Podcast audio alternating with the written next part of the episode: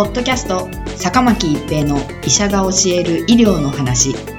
この番組は大学病院の内科医であり医学博士である坂巻が疾患や予防医療といった医療に関してお話しする番組です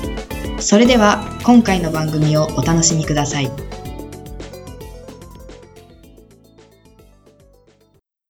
皆さんこんにちは、坂巻一平です。ポッドキャスト、坂巻一平の医者が教える医療の話。今回は新型コロナウイルス災害時の感染対策です。2021年2月13日深夜、福島県沖を震源とする地震が発生しました。宮城県と福島県で震度6強が観測され、様々な被害が生じています。気象庁は今後、土砂崩れや火災、建物の倒壊などに注意を呼びかけています。また、現在すでに避難所に避難している方も多くいらっしゃいます。新型コロナウイルス感染症の流行下においては、避難所での感染対策を重視する必要があります。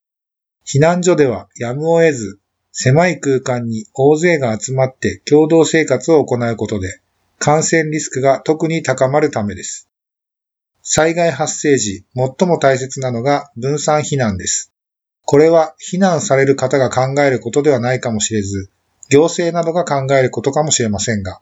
避難所を分散し、一つ一つの避難所が密にならないようにし、災害弱者と言われるご高齢の方や持病のある方は、可能であればホテルや旅館への避難も考慮すべきかもしれません。避難所へ避難するだけではなく、避難勧告がなされず、水害による浸水や地震による津波、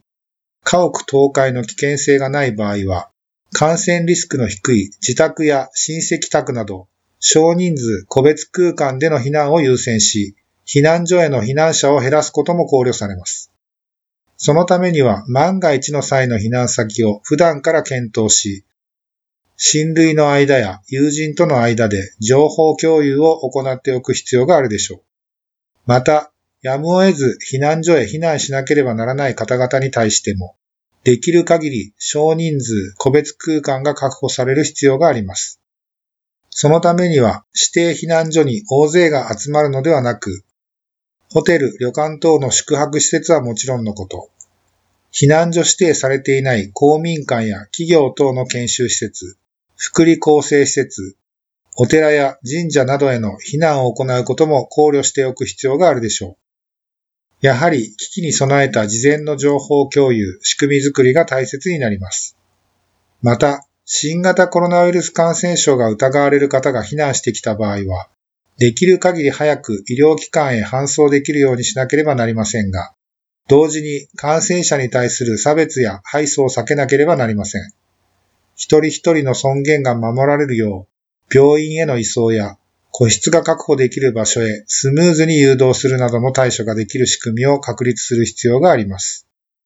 感染拡大を防ぐコンセプトは、まずは分散避難などにより3密にならない避難所にすることです。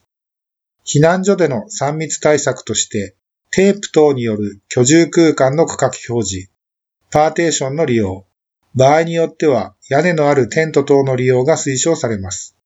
一つの家族と他の家族とはできれば2メートル以上空けるのが望ましいでしょう。居住スペースから出る場合には、スリッパを使用し、床についているものを居住スペースに持ち込まないようにします。また、災害が起きる前と同様に、手洗い、アルコール消毒、マスク着用を行うことが重要です。避難所においては、水は貴重で節水しなければならないことも多いかと思います。水がなければ、アルコールの手指消毒とし、手に目に見える汚れがあれば、ウェットティッシュ等で拭いてからアルコールで手指消毒するようにします。水に少し余裕があれば手を洗うことはできますが、手を洗った水は捨てずに溜めておいてトイレを流す水として使うなどの工夫が必要でしょう。換気は1時間に1回、10分程度など時間を決めて行います。食事の際は向かい合わず同じ方向を向いて座る。背中合わせに座る。食事の時間をずらすなどの配慮も重要です。共用のゴミ箱は蓋を触らずに捨てられるようにし、頻繁に鼻を噛む人は自分専用の小さいゴミ袋を使ってもらいます。被災直後の混乱した状況下では、こうした対策は一段と難しくなりますが、可能な限り早い段階での仕組み作りが大切です。避難所でもマスクを着用し、隣の人とは2メートル以上の距離を保ちましょう。居住スペースに戻るときは必ず手洗い、アルコール消毒を徹底します。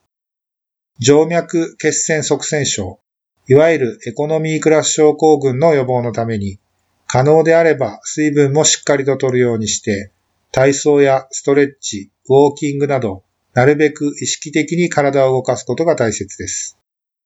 ポッドキャスト、坂巻一平の医者が教える医療の話。今回は新型コロナウイルス災害時の感染対策でした。ありがとうございました。ポッドキャスト坂巻一平の医者が教える医療の話今回の番組はいかがでしたか？次回の番組もお楽しみに